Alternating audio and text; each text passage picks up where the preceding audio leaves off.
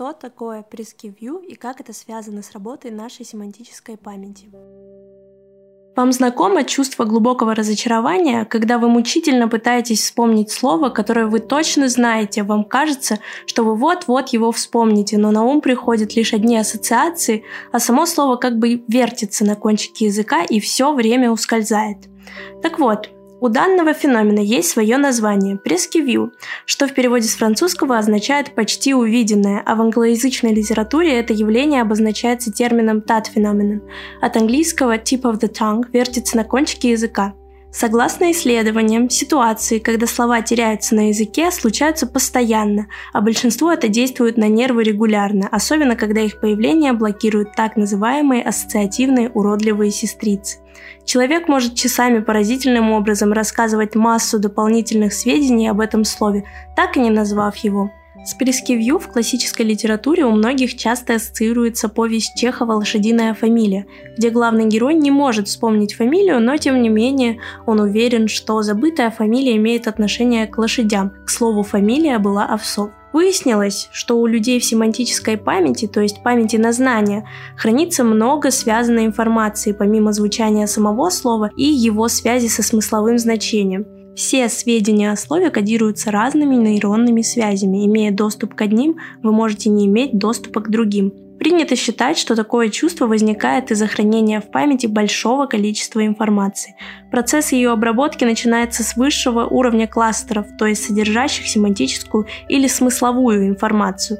И только потом активируются кластеры нижних уровней, которые отвечают за звуковое воспроизводство. Соответственно, прескивью возникает из-за того, что сигнал в мозге идет окружным путем от смысла к звукам, а не прямым. Если слово вертится на кончике языка, значит кластеры смысла уже отреагировали, а звуковые еще не полностью активизировались.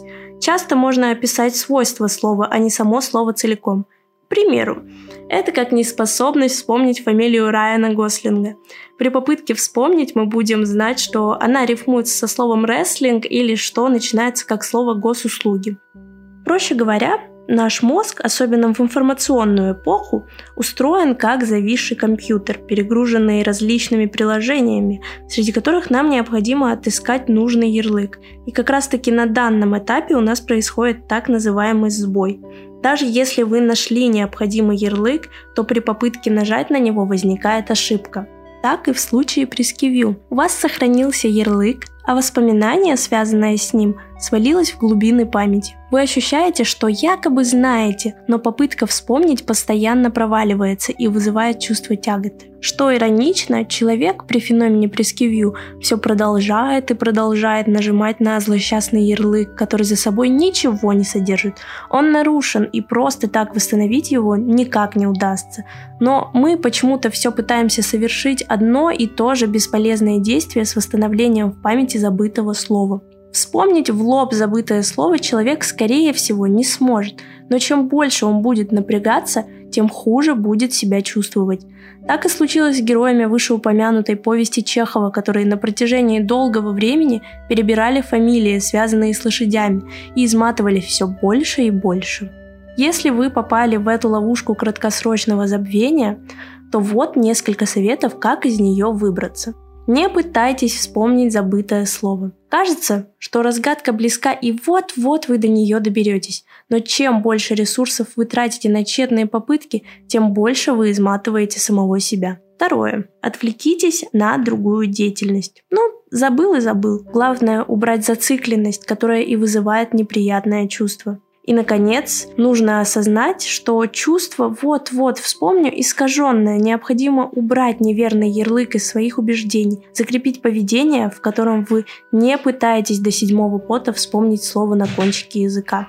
Вообще, сама семантическая память устроена довольно сложно.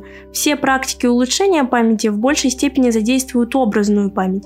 Семантическая память тесно связана с речевым процессом в коре головного мозга, поэтому чем больше обобщений получит новое слово с уже имеющимися знаниями, тем проще вашему мозгу будет его описать потом.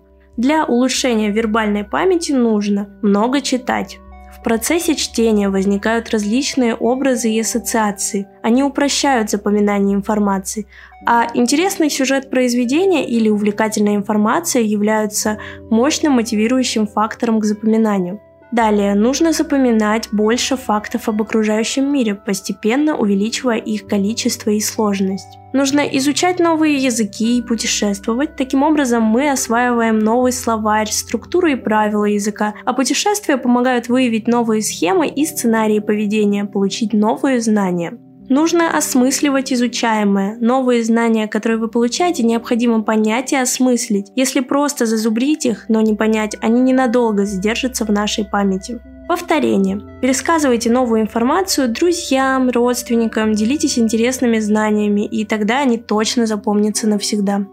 Кроме того, существуют специально разработанные тренажеры и упражнения для тренировки памяти, позволяющие поочередно задействовать все участки мозга, которые отвечают за ее функционирование.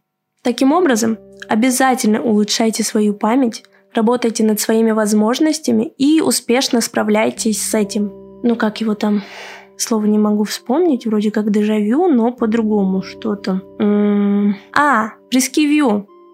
Читала Мариам Багдасарян, студентка третьего курса по направлению психология, Московский государственный лингвистический университет.